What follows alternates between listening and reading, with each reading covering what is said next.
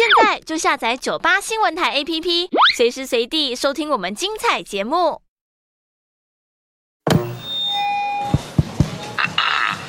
训导处报告，训导处报告，选修易经、台湾史、城市运输、欧洲艺术史以及节气历法的同学们，现在马上到九八大楼集合，九八讲堂上课啦！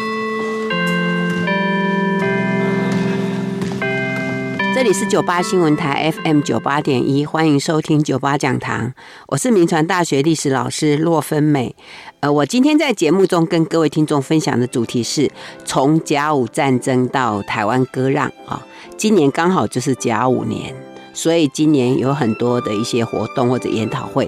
都跟这个战争有关系。可是每次在谈甲午战争的时候哦。呃，因为我看有一些学者就会比较着眼在，譬如说日本跟中国的战争，然后清朝为什么打败仗啊之类的。呃，那当然这就会涉及到我们之前就有谈到那个甲午战争发生的原因。但是我想有一个，其实我为什么题目说从甲午战争到台湾割让？因为甲午战争我们上次这样讲，其实跟台湾关系不是很大。可是终究为什么是台湾被割让？哈，我想我们在这个甲午年在谈到甲午战争的时候，我想这是一个我们可以去思考，为什么台湾的命运都是因为。战争，而这战争不一定跟台湾有关系啊。好，所以我就接下来啊，我上次谈到甲午战争爆发的原因，那我有谈到这个，因为甲午战争爆发的原因，就是因为朝鲜的东学党。那东学党这个问题，其实就是朝鲜的义和团事件啊，就是类似中国的义和团事件，是在朝鲜发生。他们就是一个比较是保守，然后反对西方的宗教，呃，反对西方的一些东西，然后他们就是呃要起来做一种。呃，成立的一个呃类似那种宗教的团体。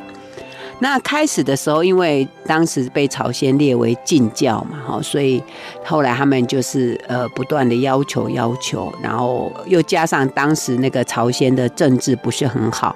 那民间的生活不好，所以就有人就借着这样的一个名义，然后就起来反抗。那开始的时候，其实是一个就是这样的一个事件。可是当时日本，因为他就是要解决朝鲜跟中国的宗属关系，所以他们就觉得，哎，利用朝鲜的这样的一个一个事情，他们就介入，哈，就要把这个事情把它扩大，哈。我们上次有提到这个，那当时呢，就说因为这个东学党的问题，所以朝鲜的动乱，所以当时朝鲜自己没有办法解决，他们就考虑要不要求救。因为朝鲜的宗属国是清朝嘛，所以他们应该跟清朝来求救。可是问题是，清朝之前跟日本就在一个所谓的天津条约里面，他们就有做一个协议，就是呃，两者之间如果谁要出兵，都要去召会对方，好，就是有这样一条。所以当时其实呃，这个朝鲜也知道这个问题，所以他们当时要求救的时候有一点担心。可是后来想想。应该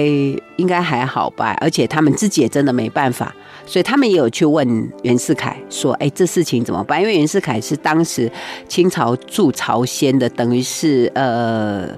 呃，大使其实不止大使，他在朝鲜的权力很大，甚至朝鲜人说他是太上皇哦，甚至还有朝鲜的公主还嫁给袁世凯，呃，当老婆，以为是老婆，后来等到袁世凯回到中国，才发现根本是小老婆哈。呃，我想这是在历史上的这个有关袁世凯的问题。总而言之，就说那时候朝鲜有跟袁世凯来讨论说这事情应该怎么办。好，呃，那袁世凯说 OK 啦，没问题哈，就是说，因为现在呃日本的势力也也没有很大，所以应该没有问题哈。那所以后来呢，因为呃朝鲜就发出求救，那袁世凯也跟李鸿章来报告，他说呃这个日本在朝鲜的势力已经衰退了哈，呃所以应该如果他们有出兵，我们照会他没有问题，因为他即使出兵，可能也是很少很少的人。而且那时候，清朝驻日本的公使汪凤藻也说，如果日本要出兵的话，一定要他们国会同意。可以，当时日本的国会跟他们的这个就是跟政府的关系不是很好，所以应该不会同意。OK，所以就觉得应该是没有关系。后来果真那个李鸿章就决定派兵就出来了啊，然后来到了朝鲜。那日本一听到，当然也就跟着来。我们上次谈到这边，可是好到了那东学党的问题，其实早就解决了。可是日本接下来他就坚持不退兵嘛，他就不撤兵，他就是要留在朝鲜就对了哈。那当时这个这个问题就很麻烦，所以日本当时因为不想撤军，所以当时的外相陆奥忠光就跟伊藤博恩来讨论说，那我们要找一个理由。就是把军队留下来，所以当时就找了一个理由，就说：“哦，朝鲜之所以这么混乱，就是因为他们内政不好，所以我们要来改革他内政，而且跟那个李鸿章就说：‘哎，我清朝跟日本要共同来改革朝鲜的内政。’可是清朝不答应，他说：‘这是朝鲜的事情吗？干嘛管我？他们要改革就自己改革。’可是陆奥忠光说不行，日本说不行。”呃，朝鲜就是自己不会改，所以要我们帮他改。那如果你不同意，好，你不同意跟我一起来改革朝鲜的内政的话，那就表示我们的理念不合啊。所以呢，他就跟清朝发出了一个绝交书啊，就说以后朝鲜的事情我自己来哦，就是这样的呃状况。我们上次提到这个，那我上次也有特别提到说。其实陆奥忠光自己在晚年的回忆录里面，他就有提到说，那时候提到要朝鲜改革内政，这一个只是一个借口，他们其实自己也搞不清楚，他们到底要朝鲜改革什么内政，那朝鲜自己也搞不清楚，我有什么内政要改。总而言之，就是这就是一个陷阱，就是日本不要撤军的意思啊，这个这个。呃，我们并没有诬赖这个日本，因为这个是陆奥忠光在自己回忆录里面，他是自己这样子写，就说他们这个其实是以朝鲜的内政改革作为一个引发战争的借口，然后就是让中国跳进来，好让他们打起仗来，以便解决一些日本想要解决的问题。好，这是我们上次有谈到这里。好，那至于这个李鸿章这边呢？呃，当他收到这个呃所谓的绝交书的时候，哈，他就很紧张，他想说啊，惨了，啊，日本好像哦意志很很坚决哦，所以他就打电报给袁世凯说，你去问一下朝鲜政府，到底他说那个东学党之乱已经平定，到底真的平定没有？呃，因为如果你你没有真的平定，就会被日本拿到借口，就会继续。把军队留在那边就弄得很麻烦，好，呃，而且他说，呃，是不是现在要赶快啊？如果你那个里面的这些就是这些余党还没有平定，那是不是要跟清朝这些军队，好，跟韩国的军队合起来，赶快把它平定掉？而且这个时候哦，清朝他们住在这个呃朝鲜的这个军队哈。呃，他们就说：“哎，要要要赶快来协助。”结果被朝鲜的官员把他拦住，就说：“不要，不要，不需要，不需要。”那当时的这个清朝的将领叫叶志超嘛，他就很不满，他就跟袁世凯说：“很奇怪，哎，这个朝鲜他自己国内有有动乱，我们想帮他平定，他好像很只是怕日军哦。”哦，然后呢，跟他协议都没有用哈，而且呢，据说这个袁世凯也因此就把这个事情召会给朝鲜的政府哈，那朝鲜政府就跟他说，哦，没有没有啦，不需要你们了，不需要不不需要清，因为。我们已经没事了，不需要清朝的这个援军了啊。那为什么朝鲜这样子？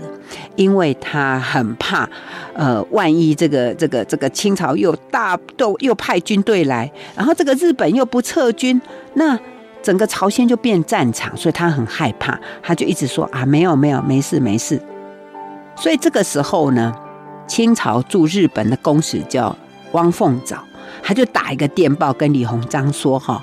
呃，这个日本哈、哦，他是因为觉得朝鲜的内政不好，所以呢才要干涉。所以是不是麻烦你李鸿章，你要去劝劝朝鲜的国王，说他早日整顿内政，就让日本没有借口来干预啊。那我刚刚讲了，其实这根本是日本借口，所以朝鲜的国王其实他即使收到电报，他也不知道要怎么办啊。这就是整个当时的状况。好，那日本因为决心很大嘛，他就是要做这件事情，所以他当时因为跟跟清朝这边啊、呃、假装协议一下，啊协议破裂了，好，所以陆奥中光就跟当时日本驻朝鲜的大使叫大鸟啊。他们当时叫公使，不叫大使，叫公使哈。大鸟公使就跟他说哈，他说你哈现在要去跟朝鲜签订一个所谓的友好条约，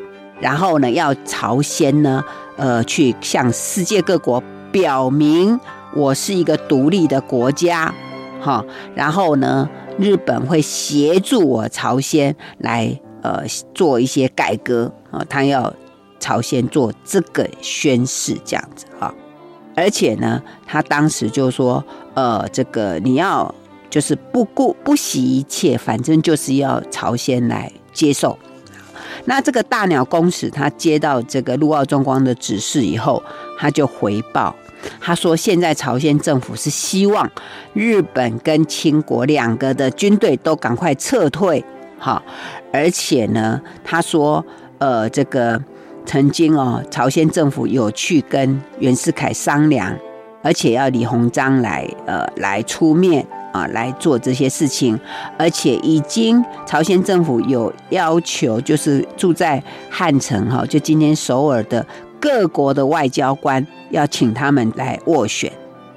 不过这件事情呢，呃，在袁世凯呢，就是这是大鸟公使的回报了哈，他说。呃，朝鲜跟袁世凯商量了，然后袁世凯说，呃，这个还是清朝比较厉害，所以要朝鲜来依赖我清朝廷，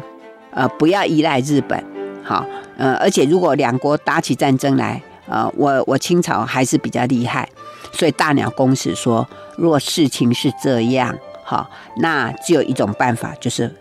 就是让两国冲突，让清朝跟日本冲突，那这样子才有办法发动战争，才有办法把清朝廷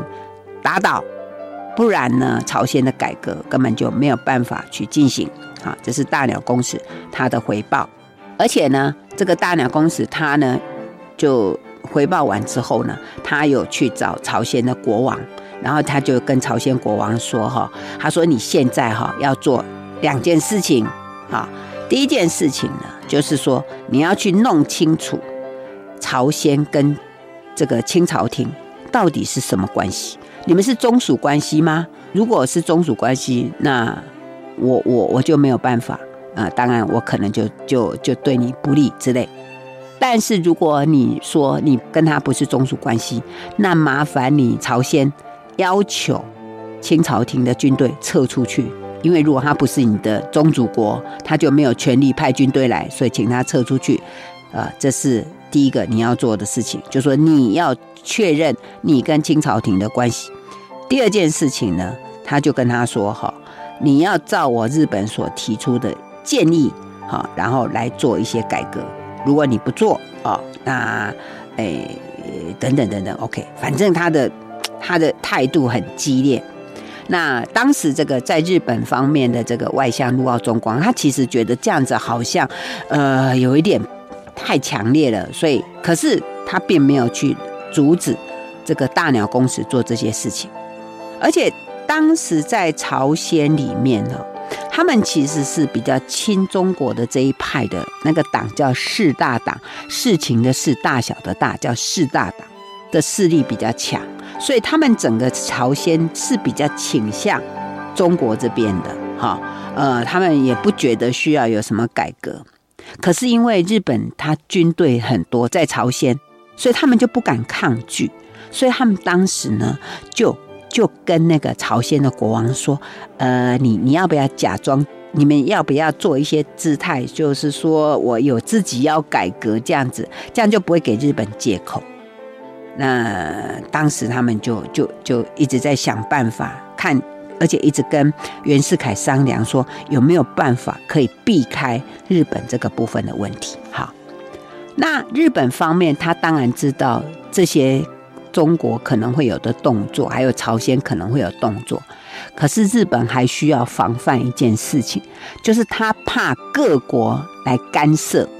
他不要各国来干涉，因为如果各国干涉，他就很麻烦。好，这是日本当时要防范。可是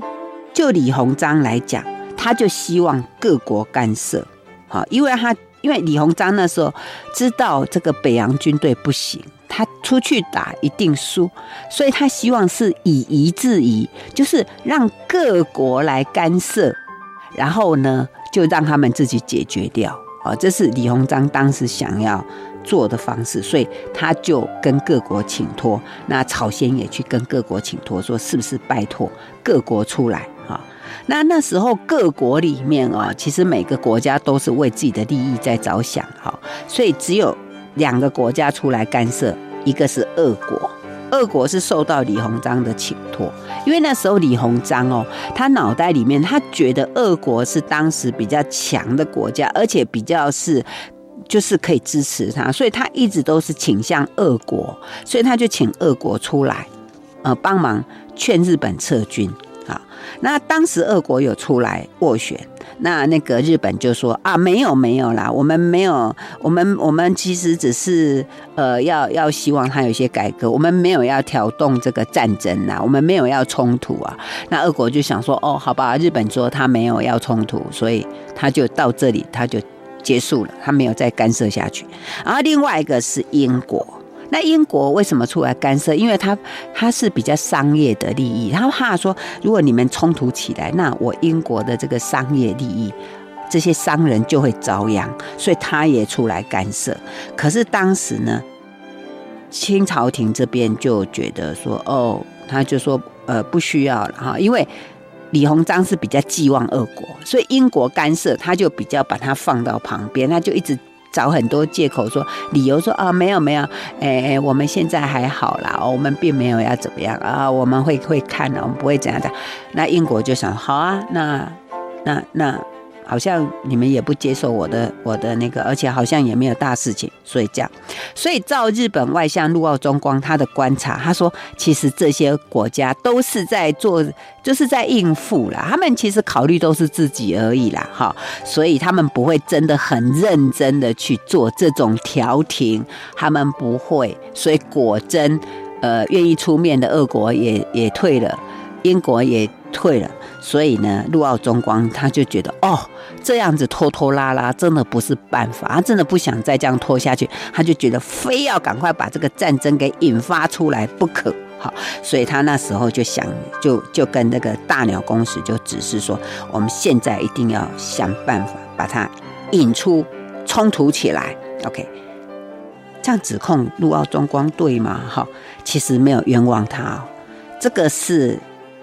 早在这个陆奥忠光他的回忆录里面，他就有承认这件事情啊。我刚刚说的是他的回忆录里面自己写的，OK，所以没有诬赖他，他是真的要刻意的引发一场冲突，让清朝跟日本打起来，以便解决他想要解决的问题。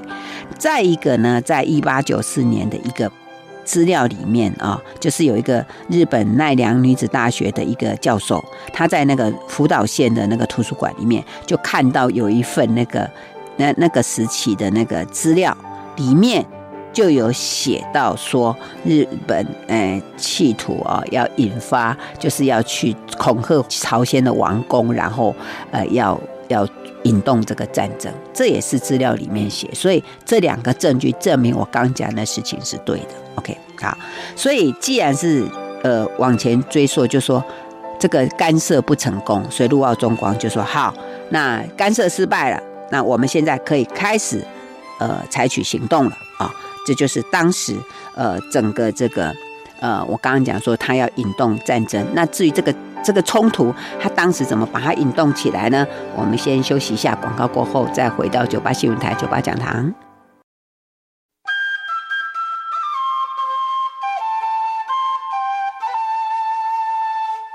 欢迎回到九八新闻台九八讲堂，我是洛芬美。我今天在节目中跟各位听众分享的主题是从甲午战争到台湾割让。哈，今年是甲午年，所以我们在甲午年谈甲午战争。可是甲午战争呢，它其实是跟台湾没什么关系的。可是战争的结果，台湾却被割让。所以我想我们在台湾谈甲午战争，我们其实。是可以想想这件事情哈。那我刚刚讲说，其实这个战争哦，是陆奥中光他刻意要把它引发。可是其实当时在日本国内哦，包括在日本政府里面的人，也觉得是没错啦。清朝跟日本是非要有一场破裂的一个就是冲突不可。可是好像太激烈了，因为那时候大鸟公使是说他要。做一个动作，就是他要用军队，然后去围朝鲜的王宫，好，然后让他们接受日本的要求，也就是说，要把那个认定是朝鲜的宗主国的清朝军队，要他们离开，然后要承认，就是朝鲜是一个独立的国家，好，要他提出这个，就是他必须要要逼朝鲜的王宫做这个事情。那而且是要用军队，那日本的政府里面的人，包括陆奥中光都觉得，哦哦，好像有一点太激烈，哈，而且如果你这样子的话，呃，各国不会同情你的话，那那你也会因为各国的的的出面干涉，你也会很麻烦，所以当时就就是有一些意见，所以那时候陆奥中光他他本来哦是跟大鸟公使说。总而言之，现在就是你你你不管采取什么策略都没关系，只要可以引起冲突就好。可是经过刚刚那样的很多人给他的人杂音之后，他觉得哦，好像有一点嗯，所以他就呃又要打一通电报说，呃你要呃再谨慎一点。可是来不及了，大鸟公司已经采取行动了哈，他已经跑去那个就是说。照会，他已经发文出去给朝鲜政府说，呃，你现在哈，呃，当然除了说你要就是把那个自说自认是你的宗主国的清朝军队赶出去之外，他还有讲讲了很多的呃呃呃呃理由说，呃，这个你呃我们现在哈呃要在这里保护你们，帮你们改革内政，所以呢，你要帮我们盖那个营房给我们的军队住，而且呢，我们。呃，已经要帮你设个什么什么电信啊、电报线啊，哈，然后呢，呃，你你们一定要呃赶快配合我们，哈，然后呢，你要承认，哈，说要告诉人家朝鲜是一个独立的国家等等，啊，那而且要他在这个就是限定他有回复的时间，啊，如果你的回复不满意，那你就只好嗯、呃、接受我日本的这个这些事情，好，那其实。整个过程里面呢，袁世凯当时哦，他在朝鲜虽然权力很大，可是他发现日本的势就是越来越强势，然后他要求那个就是清朝这边再派军队出来啊，清朝那边也不要再派了，所以他等于是说，他本身拥有的这个军队比日本那边少很多很多，所以他就觉得他在那边做不了事情。所以他就写信回去给李鸿章说：“我要辞职，我不要在这里担任这个，就是就是等于是公使的这样的一个角色哦。然后我不要再住在这个朝鲜了，你让我回去吧。”那李鸿章就说：“等等等等啊，先等一下再看再看。那”那那个袁世凯又觉得，因为那时候朝鲜的一些官员还是蛮依赖。就是清朝廷蛮依赖袁世凯，可是袁世凯手下的军队就不够啊，他又不能打啊，那李鸿章又不想派军队来啊，然后那个各国的干涉也都也都没有成功啊，啊，所以后来袁世凯他实在是耐不住了，他又一直一直一直写信说我要辞职，我要走，我要走。后来李鸿章说好吧，那你就回来吧，你就回中国吧。好，所以。当然，袁世凯不敢让朝鲜知道，他就半夜偷偷的，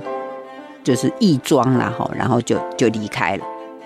那这一离开，所以当时那个朝鲜有点吓到啊，哇啊，中国的军队不见了，哇啊，袁世凯也不见了，就非常的慌乱哈。所以整个当时朝鲜就一片的混乱。那你知道朝鲜当时就是有两个派嘛，一个就是亲中国派，啊、呃，叫我刚刚讲四大党；一个就是亲日本，叫开化党。那他们就是有党争，所以那时候大鸟公使就运用他们的党争，哈，而且那时候最主要掌权的是是那个就是明妃嘛，啊，就是明成皇后明妃。那她的公公就是大院君，那他们两个之间就不和啊，他们的这个斗争很久，所以当时呢，因为是明妃在这个得势，然后大院君是就是他没有权利，所以当时他们就去运用大院军，就跟他说：“你来配合我日本，OK？那一旦我们把这个明妃这个势力赶除出去之后，我就扶你出来，成立一个亲日政府。”哎，那大元军想想，哎，还不错。啊，所以呢，就就跟他配合，所以后来等到日本所限定的期限一到，大鸟公使就说：“哎呀，你朝鲜给我的答复我不满意，OK，所以我就要采取行动。”所以果真就派军队，然后去攻占朝鲜呃的王宫，然后刺杀了这个闵妃哈，而且监禁了朝鲜的国王高宗李熙啊。那这个而且大鸟公使立刻就去呃。就是带着军队过去，然后这个大院军果真就出来迎接，就成立了亲日的政府，而且就宣布废止所有向清朝廷进贡的这些礼仪，然后脱离，宣布脱离清朝，就是脱离这个清朝廷，而且呢，他说他会尽他作为这个领导人的这个职责，然后所有的事情，好，他会来从事。内政改革，而且他会跟日本的大鸟公使进行所有的协议，这就是所谓的这个冲突。好，好，那这个朝鲜的这个这个等于政变成功了哈。那可是后来呢，就是这个驻扎的军队啊，就开始哈，就是呃发生冲突。那日本当时的这个军舰就刻意去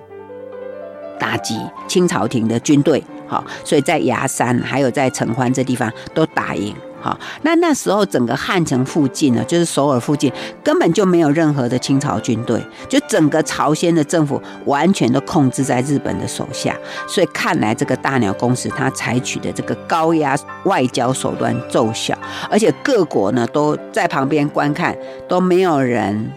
干预，也没有人介入。好，所以再加上这个军队之间的冲突。然后整个战争就爆发了，整个战争就爆发，所以整个这个战争啊，当时陆奥中光就说，呃，他们其实本来是要解决那个，就是清朝廷对朝鲜的宗属关系啊，他们是要讲这件事情啊，结果竟然外交问题用战争解决，其实哪是这样，对不对？我们这样一路听下来就知道了，就是我刚我一直讲的，就是整个这个甲午战争。就是日本刻意，因为他对朝鲜有企图，他希望朝鲜独立。呃，为什么要朝鲜独立？因为当时这个，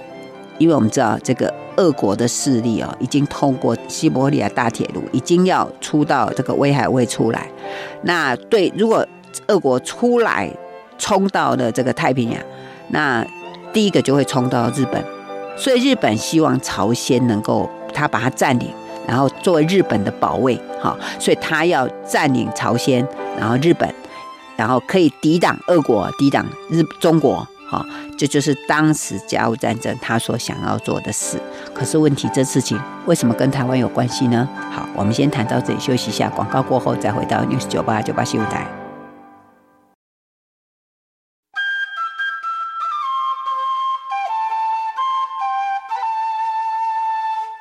欢迎回到九八新闻台九八讲堂，我是洛芬美。我今天在节目中跟各位听众分享的主题是从甲午战争到台湾割让哦。那甲午战争在日本蓄意的这个挑动之下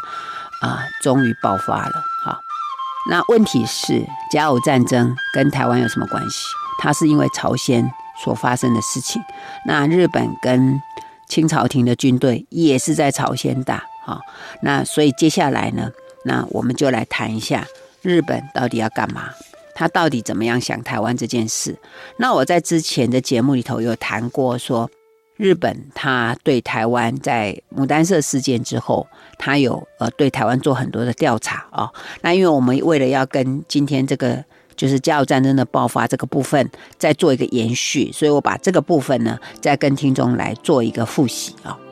我们知道日本，他开始想台湾其实很早了，在十六世纪末，丰臣秀吉那时候他就做有一个亚洲大帝国的梦啊，他希望啊能够占有这个就是朝鲜，然后台湾、琉球，然后中国，anyway，反正他希望全世界就他的，至少亚洲是他的。丰臣秀吉就做过这个大梦啊，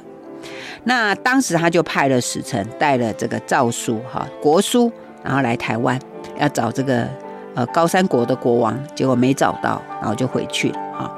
然后等到这个这个后来，因为日本就采取了锁国啊，然后一直到一八，后来到一七呃一八六八，他们那个明治维新成功之后，他们就开始又要拓展啊。那我们知道这个，我们谈过很多次的这个牡丹社事件，一八七四年，这个其实就是他他尝试。呃，出来的一个重要的一个指标，一个战争啊，而且希望透过那样子，然后开始看看啊，这个日本明治维新之后的成功的状况怎么样。然后，可是牡丹社事件在一八七四年结束了，到一八九四年甲午战争，这中间有二十年。我们历史课本里面都告诉我们，哎，这个时候啊，牡丹社事件之后，然后中国就开始很认真的经营台湾，派了沈葆桢啊、丁日昌啦、啊，后来又派了刘铭传啊等等来建设台湾啊。我们历史课本都告诉我们这件事情。可是，更让我们要呃可以更知道的是。这二十年，日本从来没有闲过，他没有停下来，他没有停止他的脚步，这才是可怕的，好不好？他开始就非常的积极的来调查台湾，好，他们不但派军舰来调查这个澎湖诸岛，还有台湾本岛啊，绘制地图，而且呢，在这个一八八四年，清朝跟法国。发生战争，所谓的中法战争的时候，那日本还派人来淡水、基隆观战，而且还趁机上来看看，哎，基隆的状况怎么样？那日本为什么、为什么、为什么要这么样的注意台湾？他到底为什么一定要台湾？哈，其实当时在日本里面有有几个方面的人都非常的留意台湾，一个就是日本的海军。好，他们是要求的非常的强烈，因为他们认为台湾可以作为他的海军的南进的基地。好，而且他们在就是一八七四年，就是在牡丹社事件的那个时候，他们就侦查过台湾，特别是澎湖。他们说澎湖是全中国的第一重要的港口。好，那。他说，任何一个国家只要能够占领澎湖，他就会对日本的海军啊非常的不利，所以他们一定要想办法占领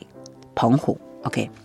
而且我刚刚讲，就说，在这个中法战争期间呢，那这个日本就派人来观察，而且他们有去访问古巴，就问他说：“哎，你在你们在这边怎么样？”他问他关于澎湖的事情。问他关于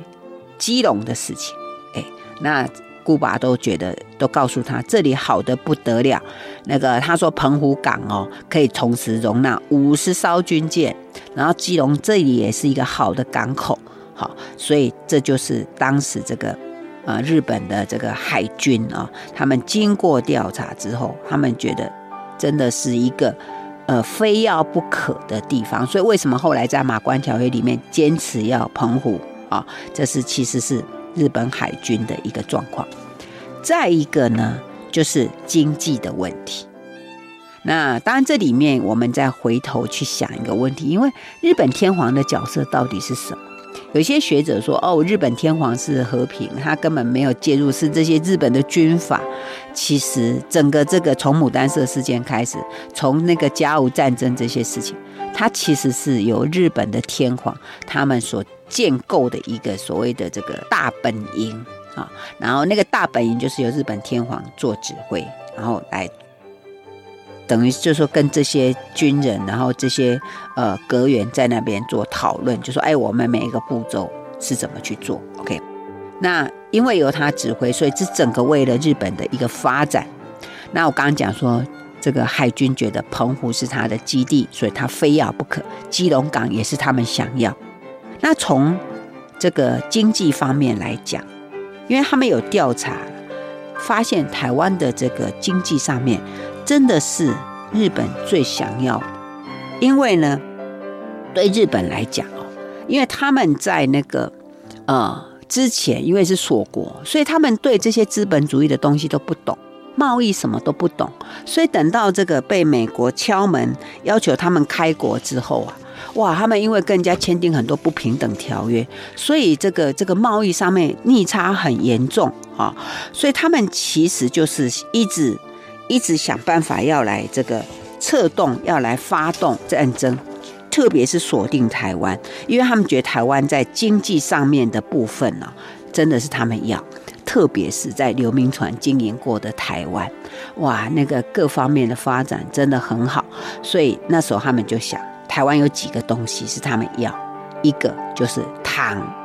因为日本的这个糖的进口都是从台湾去的，好，那因为这样子他们的这个贸易极度不平衡，所以他们当时就觉得，哎，如果可以从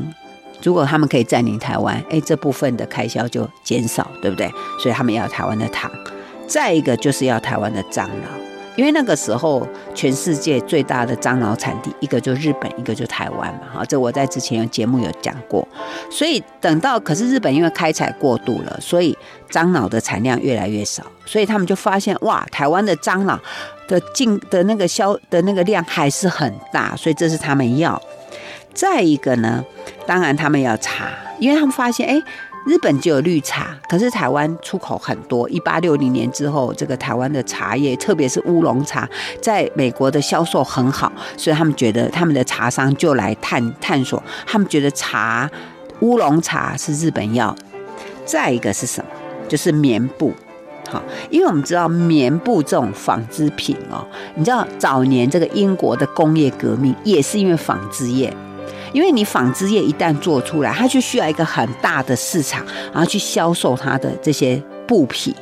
好，那这就是英国工业革命产生的原因。那日本当时他们有就是日本的棉布，所以他们有来调查发现，哎，台湾人当时因为我们知道一八六零年之后台湾经济富裕嘛，那进口很多东西，进口的东西里面有一样就是布。那布里面他们发现。他们有来调查，发现台湾有两种布，哈，一个就是英国的印度布，啊，就是英国人占领印度，从印度那边输入印度的这个布；另外一种就是日本的棉布，啊，而且他说，哎，台湾人还更喜欢日本的棉布，所以如果他们可以有台湾这个市场，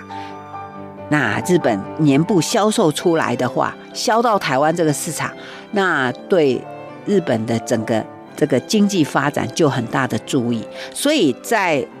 呃，他们希望台湾出产的茶、樟脑跟糖可以输入，可以变成日本可以卖出去的东西。再一个就是说，日本已经有的棉布又可以销到台湾这个广大的市场。所以你想想看，从这几方面来看的话，那日本能够不注意到台湾吗？好，所以这是在经济上面的一个原因啊。所以在这样的一个状况之下，那日本对台湾做了很清楚的调查。随着这个，呃，因为他们这个调查的这个已经把台湾掌握了，然后我们再回到刚刚的这个甲午战争。那甲午战争的开展里面，那整个这个战争，呃，就一直在在发动。好，那在这个发动里面呢，我刚前面提过，甲午战争本来跟台湾没关系。那除了说他们对台湾的这个调查，在甲午战争之前，他们已经掌握台湾，而且他们已经觉得台湾是他们非要不可的事情。再一个，我们可以玩味的是说，哎，当时在马关条约的这个协议里面，台湾跟澎湖是怎么样进入这个协约的内容？因为台湾跟澎湖跟你这个战争没关系啊，你不能说我这个战争的结果，我要跟你签约，我却要把一个没关系的地方放进来啊，所以这里就好奇，就我来跟听众们来报告一下，就说台湾跟澎湖是怎么样进入这个协约里面哈，因为当时就是这个甲午战争一直打，然后状况啊就是不是很好。所以那时候李鸿章就希望各国出面来干涉，因为清军一直败退啊。那李鸿章知道打下去不是办法，所以他就要各国出面来干涉。那当时英国就有去问啊，这个日本说哈，哎，你们的底线到底是什么？可怎么样你可以停止战争？好，那当时日本，嗯，他觉得我的战况不错，我没有要停止战争啊，我也不用跟你协调。那可是这个这个李鸿章这边，他想说，哦哦，不想再打下去了，他就说可以赔款，好，我们可以赔款，好，那呃，我我我我们可以呃做一些一些妥协，总之就希望战争赶快结束啊。可是那时候因为因为日本他说我没有要协约，那。那个李鸿章是说可以赔款，但是呢，不能要求太多。OK 哈，总之就是当时的协议没有成功。那不过因为英国出面来问了，所以那时候日本就想说，以后一定每个国家都会来问，那我们干脆先想好好了。所以呢，他就由陆奥中光跟伊藤博文就想出了三个方案。一个方案就是要清朝廷承认朝鲜独立，然后割让旅顺、大连，哈，然后呢，以后不要干涉朝鲜啊。然后呢，呃，另外一个替代方案是说，呃，如果中国不想赔款的话，那他可以割让台湾给日本。好，谈到这里，各位听众有没有听到？其实当时哦，在整个这个协议里面呢，陆奥中光跟那个伊藤博文的讨论里面，他们其实讨论到的内容里面，台湾跟澎湖只是跟赔款之一二选一，可是如何台湾跟澎湖变成马关条约里面的必要选项，我们下一次再来告诉各位。好，我们今天节目进行到这里，谢谢收听九八讲堂，再见喽。九八讲堂下课，起立，立正，敬礼，谢。